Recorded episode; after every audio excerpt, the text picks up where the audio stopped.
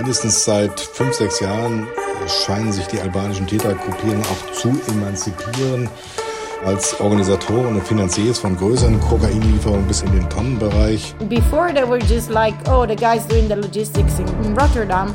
Now they are able to go to Latin America and buy cocaine for themselves. Die Albaner haben mittlerweile alle anderen komplett vom Markt verdrängt.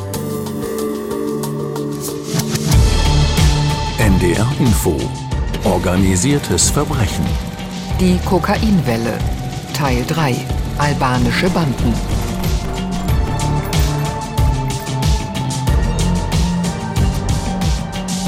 Im September 2017 machen Mitarbeiter eines Rewe-Supermarkts in Kiefersfelden in Oberbayern eine brisante Entdeckung.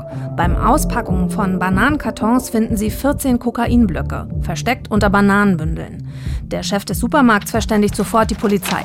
Der Marktleiter setzt schließlich die örtlich zuständige Polizeiinspektion vom Sachverhalt in Kenntnis. Im Laufe des Tages wurden insgesamt neun weitere Tatorte mit demselben Modus operandi bekannt. Abschließend wurde eine Gesamtmenge von 192 Kilogramm Kokain sichergestellt. So heißt es später in der Ermittlungsakte. Was auf den ersten Blick so wie ein Zufallsfund erscheint, das wird für das Landeskriminalamt München zum Ausgangspunkt eines extrem aufwendigen Ermittlungsverfahrens. Und an dessen Ende wird vor allen Dingen eines sehr deutlich. Auf dem europäischen Kokainmarkt hat sich neben den südamerikanischen Banden und der italienischen Drangheta mittlerweile ein neuer Spitzenakteur etabliert, der auch neue Probleme mit sich bringt, und zwar die albanische Mafia.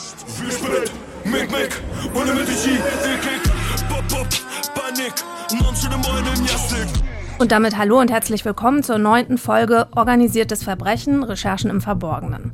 In der dritten Staffel unseres Podcasts beschäftigen wir uns ja mit der Kokainwelle, die gerade über Europa schwappt. Und in dieser Folge insbesondere mit der albanischen organisierten Kriminalität.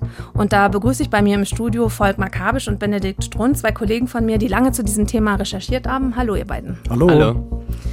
Ja, und ich begrüße Professor Arndt Sinn, Direktor des Zentrums für europäische und internationale Strafrechtsstudien an der Universität Osnabrück.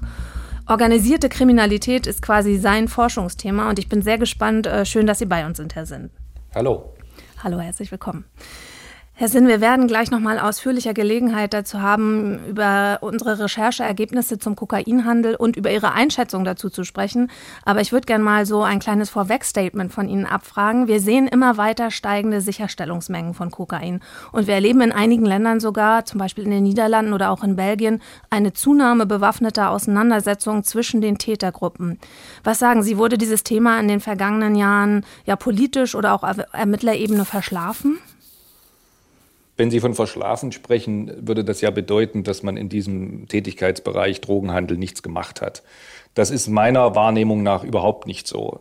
Das liegt daran, dass die organisierte Kriminalität schon immer versucht hat, im europäischen Bereich natürlich viel Geld zu verdienen und mit Kokainhandel können sie in einem reichen Gebiet, wie das die Europa, der europäische Raum ist, eben auch eine ganze Menge Geld verdienen. Und hinzu kommt, dass das ganze Thema Drogenhandel und organisierte Kriminalität Ende der 80er, Mitte der 80er Jahre natürlich hoch priorisiert, auch in Deutschland war, nachdem also von Südamerika äh, ausgehend der Drogenhandel nach Amerika und dann nach Europa rüberschwappte haben sich die Verantwortlichen in Deutschland durchaus Gedanken gemacht, wie man dem begegnen kann. Und das, der Beweis dafür, dass das nicht verschlafen wurde, ist das ORG-KG aus dem Jahr 1992, also das, Bekämpf das Gesetz zur Bekämpfung des Rauschgifthandels und anderer Erscheinungsformen der organisierten Kriminalität.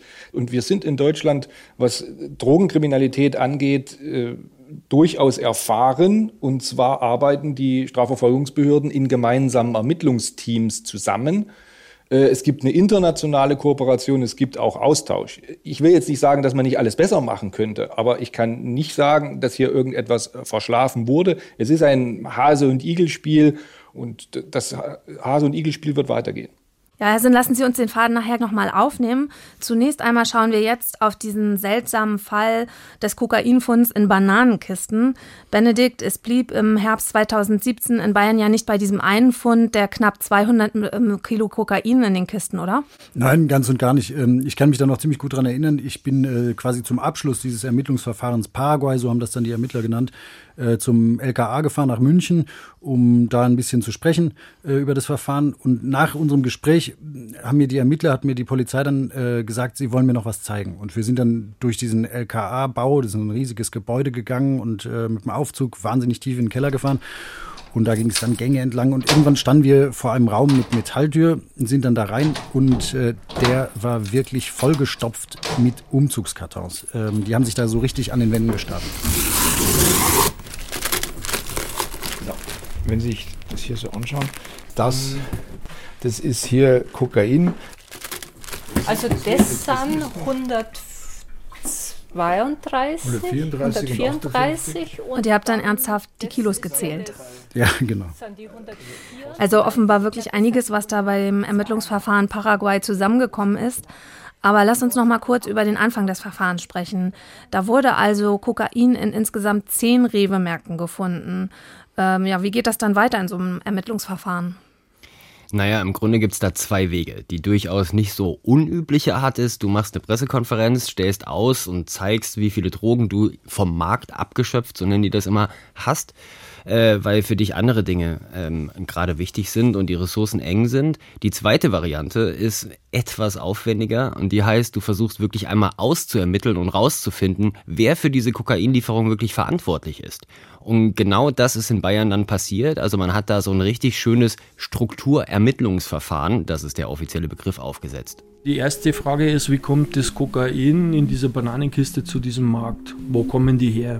Dann in einem weiteren Schritt war festgestellt worden, dass diese äh, Bananen über sogenannte Palettenlieferungen in einem Schiff, nicht in einem Container, sondern in offenen Paletten im gekühlten Zustand in drei Wochen von Ecuador über den Panamakanal nach Europa verschifft werden und letztendlich auch, dass diese Bananen in Ecuador angebaut und dort verpackt werden. Das war so die grobe Richtung, die wir feststellen konnten.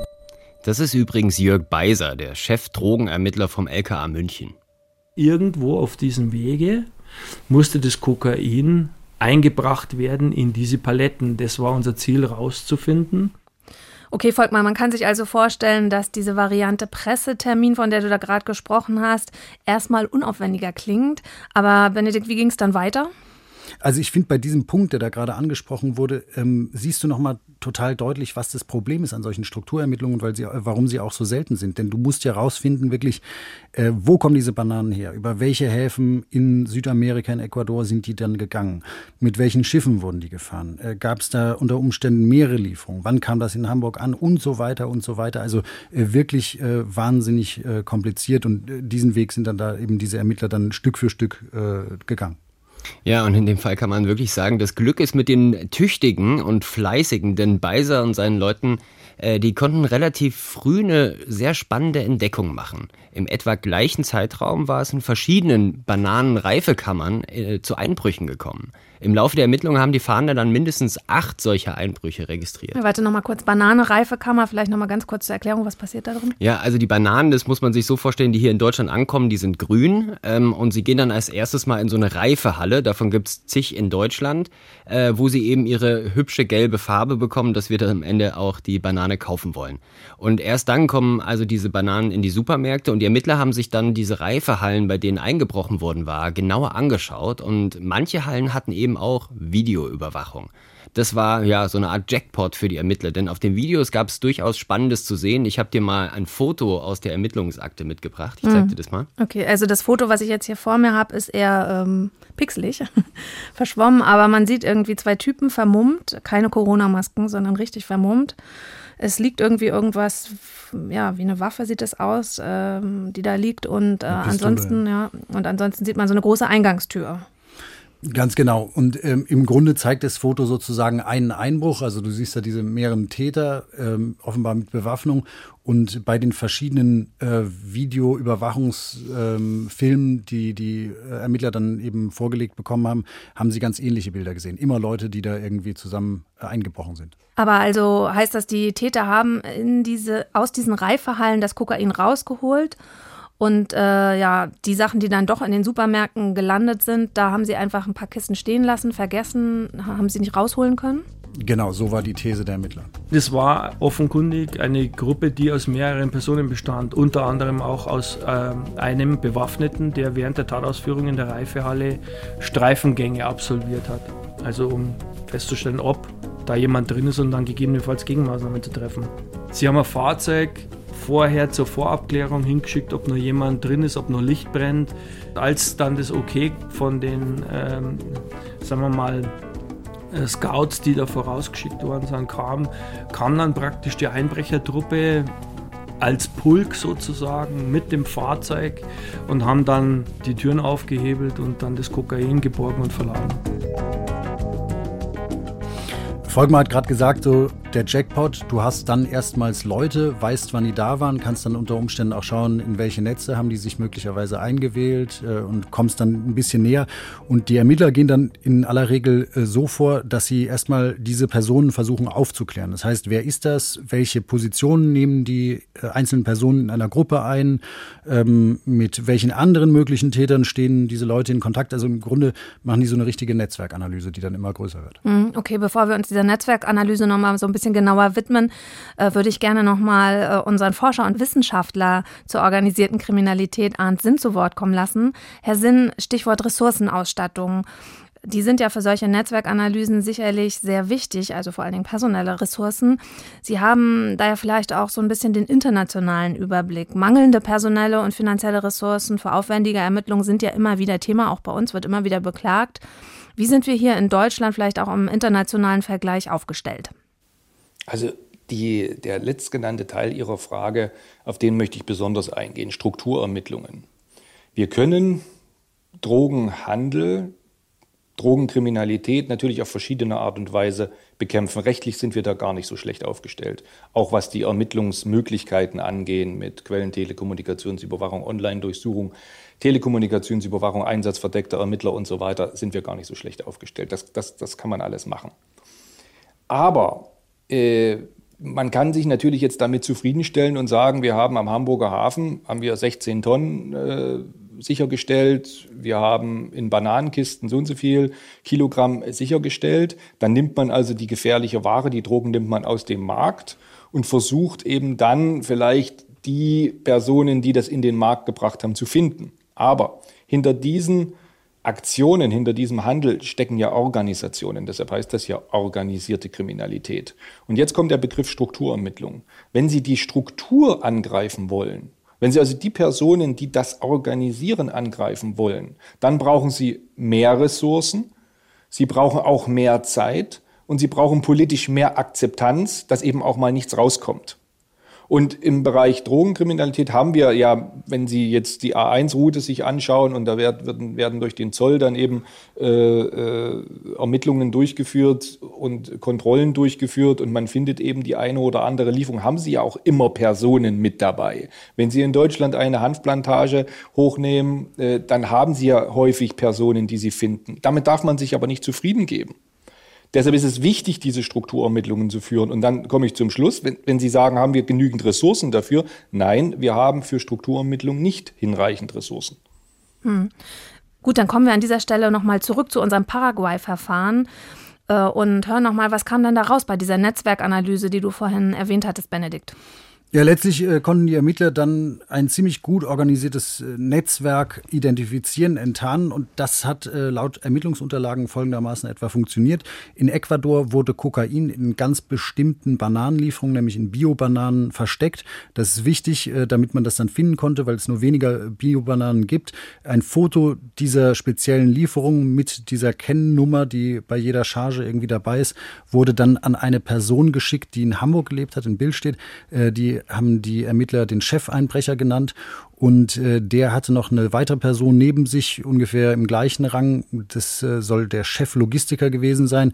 Und diese Personen haben dann wirklich ganz gezielt Leute aus dem Ausland einfliegen lassen, die diese Einbrüche begangen haben. Und die sind dann in die Reife gehalten, hatten äh, dieses Foto von der speziellen Lieferung und haben ganz gezielt gesucht, wo ist die Liefernummer, sind da rein, aufgebrochen, Bananen rausgeschmissen, Kokain raus, zack, weg. Und offenbar dann das Kokain verbracht nach Holland. Ja, also eine ziemlich clevere Schmuggelmethode, sag ich mal. Ähm, wir hatten ja in den vergangenen Folgen auch schon über andere interessante Wege gesprochen, wie man äh, Kokain nach Europa bringt. Ähm, ich erinnere nur an das Flugzeug des Vatikan. Für uns war aber noch ein anderer Aspekt hier ziemlich wichtig und spannend, denn bei all diesen Tätern Mehr als ein Dutzend Leute waren das. Handelte es sich ausschließlich um Menschen mit einem albanischen Hintergrund. Mhm. Aber wenn du jetzt über die anderen Folgen sprichst, die wir schon hatten, dann überrascht mich das nicht so besonders, denn wir hatten ja schon auch in den letzten Folgen gehört, dass die albanische organisierte Kriminalität im Kokainhandel immer mal wieder mithilft, zum Beispiel um eben das Kokain aus den Häfen rauszuholen in Rotterdam und Antwerpen. Hat das jetzt eine neue Qualität, die da zutage getreten ist durch dieses Verfahren? Genau, das ist der Fall. Also die albanische organisierte Kriminalität ist auch schon ja ja schon seit Ewigkeiten im Drogenhandel aktiv. Ich meine, man vergisst es oft. Albanien ist in der EU äh, nach wie vor der größte Lieferant für Marihuana, also eine weichere Droge. Da gibt es also schon auch seit langem gewachsene kriminelle Netzwerke. Ähm, zum Teil in Familienstrukturen, die sich mit Drogenschmuggel insgesamt auskennen, aber dieses Paraguay-Verfahren zeigt doch etwas anderes. Die albanischen Gruppen fingen in den nordeuropäischen Häfen als eine Art Dienstleister für größere Organisationen an, wie zum Beispiel die in Drangheta. Und es stellte sich heraus, dass sie wirklich gut waren. Und das hat ihnen mit den Jahren Macht und Geld eingebracht. Das hat unsere Kollegin und Mafia-Expertin Cecilia Anesi zum Beispiel gesagt. Und das Interessante an diesem Paraguay-Verfahren, über das wir jetzt sprechen, das sind nicht so sehr diese Einbrecher. Ja? Äh, diese Bande oder Zelle, sage ich jetzt mal, wurde dann 2018 in so einer riesigen Polizeioperation abgeräumt mit 500 Beamten im Einsatz, SEK und so weiter und so weiter, kann man sich vorstellen.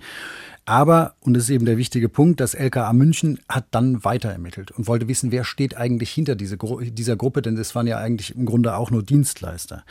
Und ähm, da haben sie dann weiter recherchiert, auch international mit Kollegen aus Holland, aus Belgien, aber es gab auch intensiven Austausch mit der Polizei in Ecuador. Und dabei wurde dann ziemlich deutlich, dass in Ecuador mittlerweile selbst albanische Familien fest in das Kokaingeschäft involviert sind, also sich da wirklich in den Produktionsregionen etabliert mhm. haben. Das heißt also, albanische Tätergruppen haben inzwischen sogar ihre eigenen Kokainbroker, also die verhandeln direkt mit den Kartellen selbst?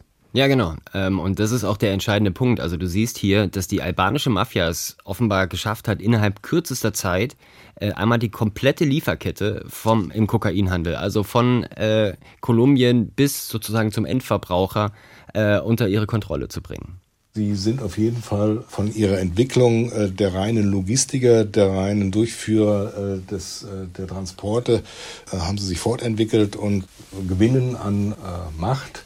Und haben sich möglicherweise aus dieser Kooperation mit der italienischen Mafia, die traditionell äh, seit Jahren bestanden hat, emanzipiert, um äh, diese ähm, Geschäfte jetzt selbstständig und allein abwickeln zu können. Das sagt Christian Hoppe vom BKA. Und mittlerweile siehst du eben immer mehr albanisch dominierte Gruppen im Kokainhandel, gerade auch äh, hier in Deutschland. Und ähm, beim LKA Baden-Württemberg zum Beispiel gibt es äh, mittlerweile ein eigenes Arbeitsprojekt, das heißt ORCA, also Organisierte Rauschgiftkriminalität Kosovo-Albanien. Ziel ist es da unter anderem die internationale Zusammenarbeit, gerade auch mit albanischen Behörden, bei der Bekämpfung dieser Täter zu verstärken. Und natürlich betrifft dieses Phänomen nicht nur Deutschland. Ähm, häufig ist das ja alles über die Grenzen hinaus. Also auch Ermittler aus dem Ausland sagen die unisono, die albanische Mafia ist absolut auf dem Vormarsch.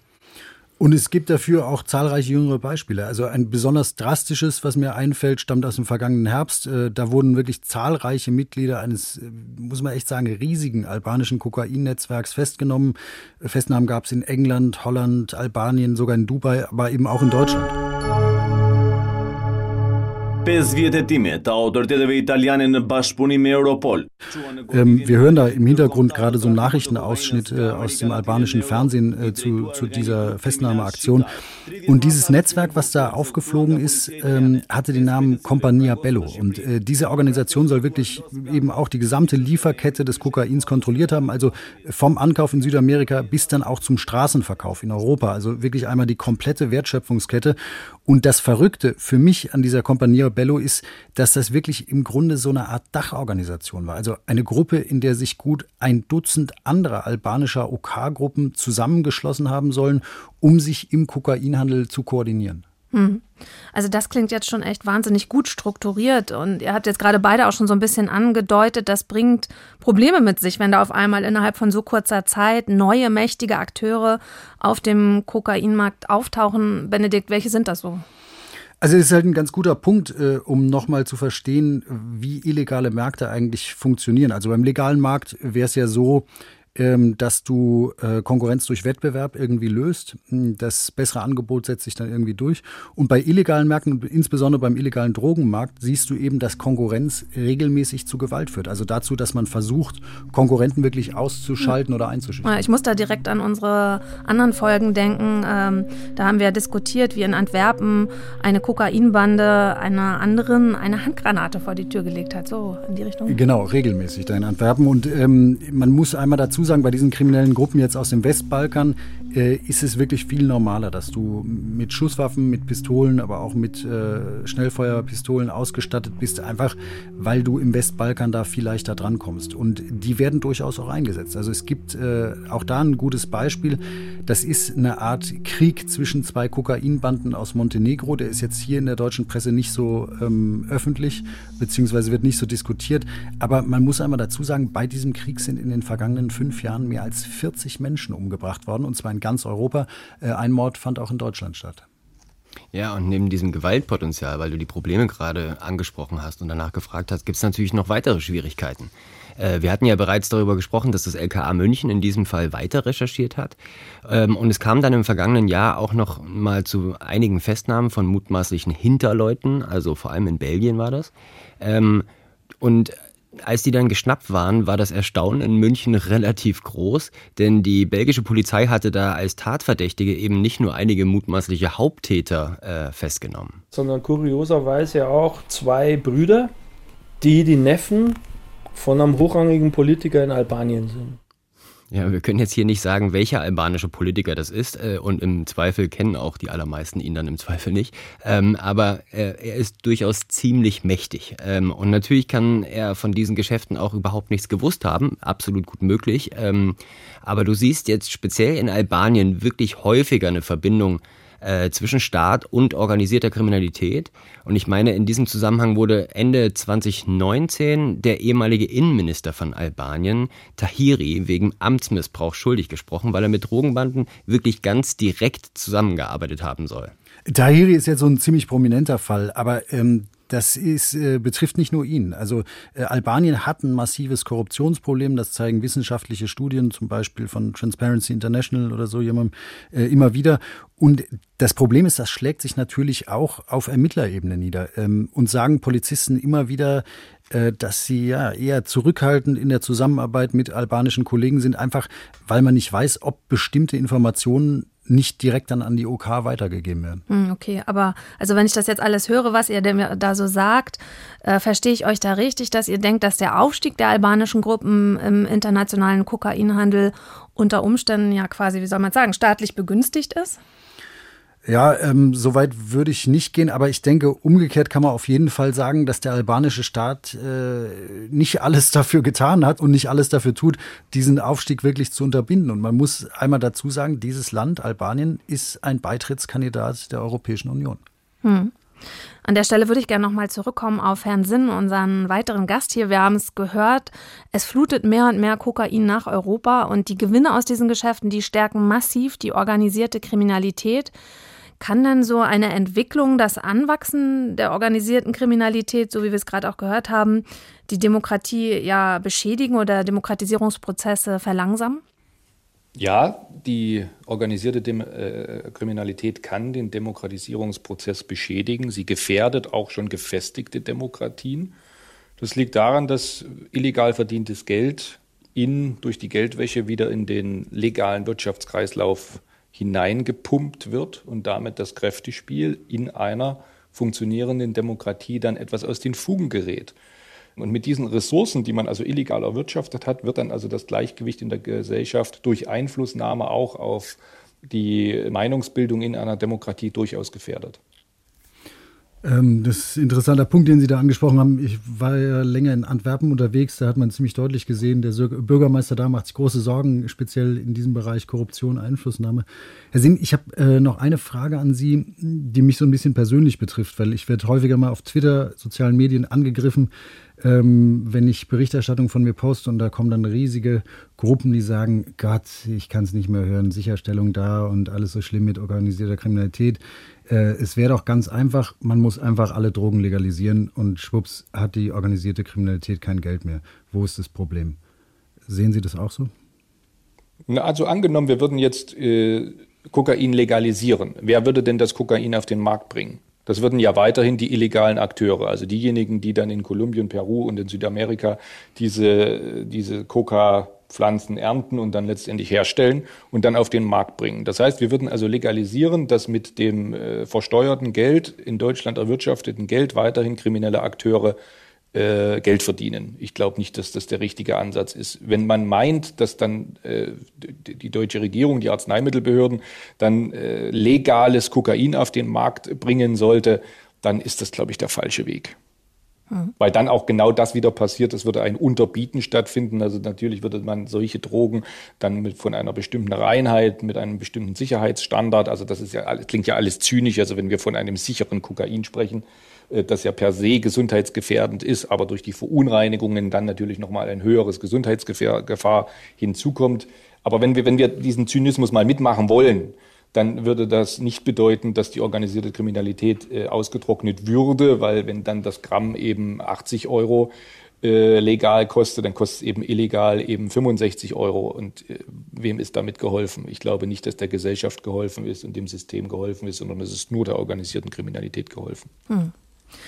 Herr Sinn, ich würde ganz am Schluss den Kreis gerne nochmal schließen und auf den Anfang zurückkommen.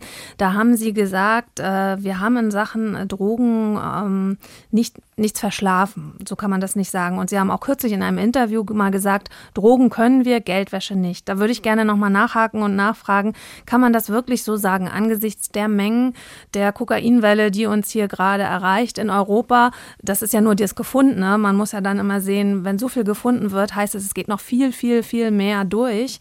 Kann man das wirklich so sagen, Drogen können wir? Wenn ich sage, Drogen können wir, dann spreche ich von den rechtlichen Möglichkeiten, die wir durchaus nutzen und ich spreche von den institutionalisierten Möglichkeiten, von der Kooperation und vom Informationsaustausch. Da gibt es ausgetretene Pfade, und das meine ich im guten Sinne, eher festgetretene Pfade der Kooperation. Wir können nur das sehen, wo wir hinschauen. Und bei Drogen schauen wir besonders hin und deshalb sehen wir relativ stabil über die vergangenen äh, Jahre äh, Mengen, die man hochgenommen hat und auch diese, diese hohe, äh, hohe Summe von, von festgestellten und beschlagnahmten äh, Kokain in den letzten, äh, im letzten Jahr. Da gab es eben auch konkrete Hinweise. Hinweise aus einer polizeilichen Kooperation, internationalen Kooperation, wo dann äh, die deutschen Behörden Hinweise bekommen haben, dass eben in dem und dem Container wohl das und das zu finden sei.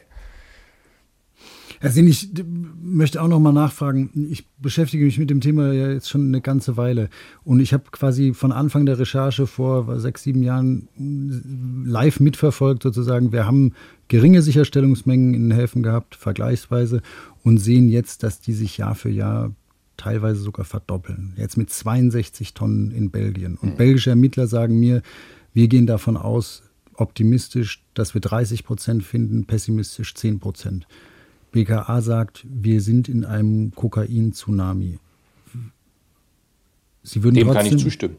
Stimmen Sie dem zu? Dem stimme ich zu. Aber also was das, muss was ich passieren? gesagt habe, widerspricht, ja, das, was ich widerspricht doch dem gar nicht. Ich sage ja, dass wir jedenfalls, was Drogen angeht, gewisse Möglichkeiten auch des Informationsaustauschs und der Kooperation haben. Wir wissen auch, wo es herkommt. Ist ja nicht so, dass wir es nicht wüssten. Wir kennen ja die Seehäfen.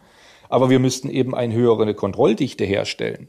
Und diese Kontrolldichte, die kann ja nicht ich herstellen, die kann auch das Recht nicht herstellen, sondern die, die muss administrativ hergestellt werden, wenn man doch weiß, her, woher es kommt. Deshalb würde ich auch sagen, also wenn wir 10 Prozent, 20 Prozent finden, ja, dann ist das so. Der Rest geht durch. Das, das, das unterstreiche ich sofort. Ich sage auch nicht, dass das gut ist. Ich sage nur, dass wir aber im Bereich zum Beispiel Produktfälschungen wird überhaupt nichts getan. Und der Bereich Produktfälschung ist weltweit ein Markt, bei dem mehr Geld verdient wird als mit Kokain. Das ist auch bei gefälschten Medikamenten der Fall. Die können mit gefälschten Medikamenten pro Kilogramm äh, Viagra-Produkten tausendfachen Gewinn wie mit einem Kilogramm Kokain schaffen. Da wird wenig getan an dieser Stelle. Also da, da sind die Augen zu, während sie bei Drogen eben voll auf sind. Und das, was man sieht bei Drogen, das ist immerhin das, was man sieht. Aber seit Mitte der 80er, Ende der 80er tut sich da ja was in Deutschland. Hm. Herr Sinn, was Sie sagen, klingt nach vielen spannenden neuen Themen für eine neue Podcast-Staffel. Erstmal danke ich Ihnen sehr, dass Sie äh, bei uns waren. Vielen Dank. Benedikt und Volkmar, wir kommen so langsam zum Ende unserer dritten Podcast-Staffel und ich will so ein bisschen resümieren, auch mit euch beiden. Ihr habt euch ja so lange mit diesem Thema auch Kokainwelle beschäftigt.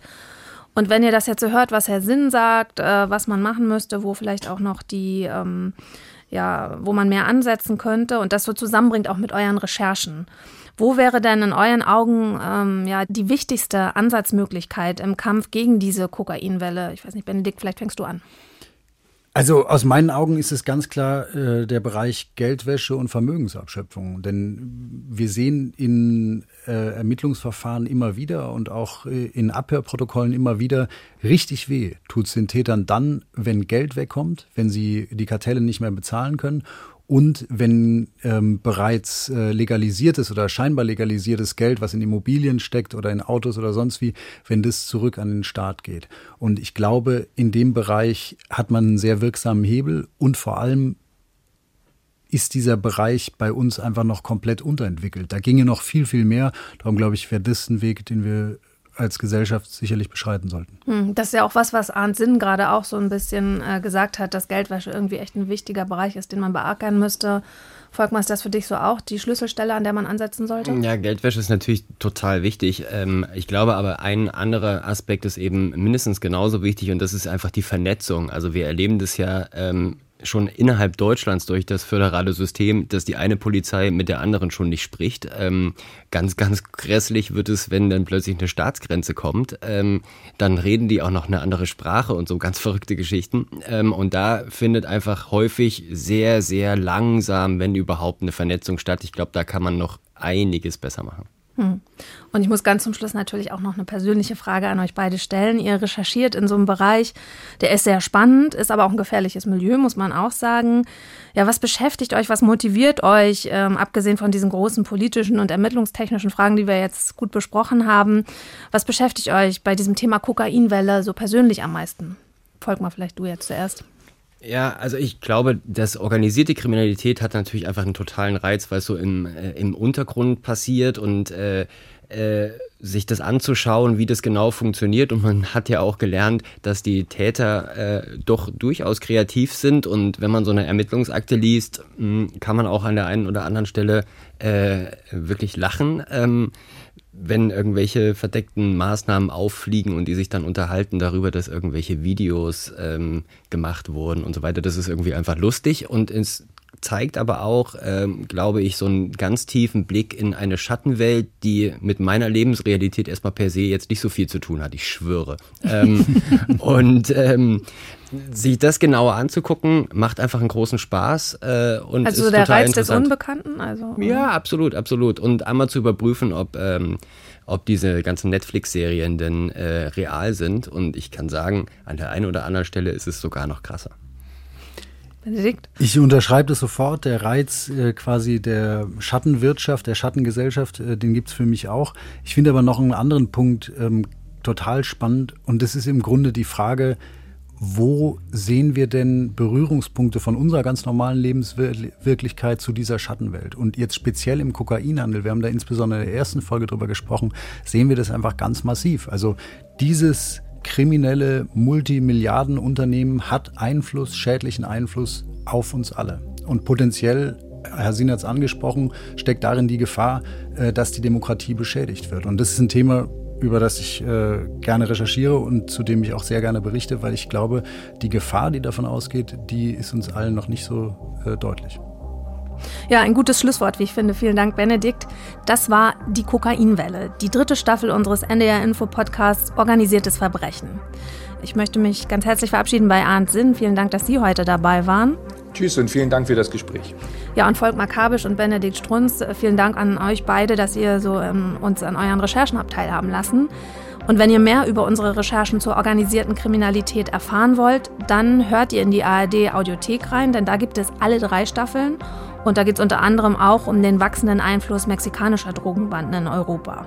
Ja, würde mich freuen, wenn wir uns bald wieder hören. Mein Name ist Lina Gürtler. Vielen Dank und tschüss. Tschüss. Ciao. Wenn ihr Fragen, Kritik oder Hinweise habt, schreibt gern an investigation.ndr.de. Das war Organisiertes Verbrechen, Recherchen im Verborgenen. Staffel 3. Die Kokainwelle. Ein Podcast von NDR Info. Autor Benedikt Strunz. Außerdem an den Recherchen beteiligt Volkmar Kabisch und Jan-Lukas Strotzig. Redaktion Lena Gürtler. Regie Jürgen Kopp. Produktion Christoph van der Werf.